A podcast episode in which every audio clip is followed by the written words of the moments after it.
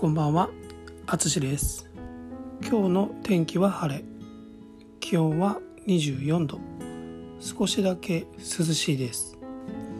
今日も大阪で撮っています。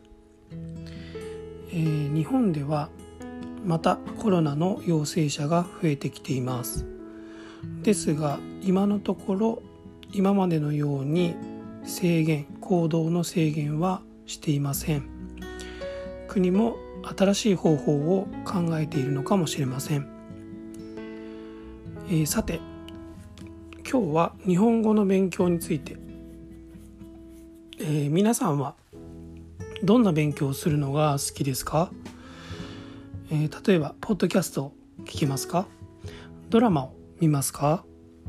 アニメを見ますか？小説を読みますか？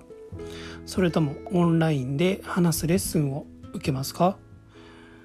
人によると思いますが個人的にはその人が一番好きで続けられる方法が良いと思います。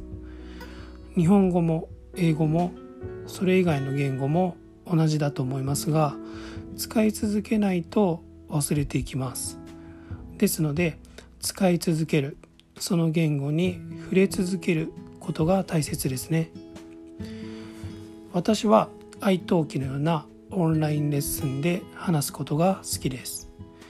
うまく言えない経験や何と言えばいいかわからなくて詰まる経験。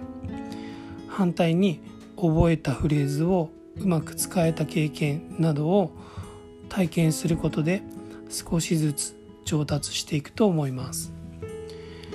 まさに継続は力なりですね。話す練習がしたい方は是非オンラインレッスンで話しましょう。お待ちしてますね。では今日も最後まで聞いていただきありがとうございます。ではまた。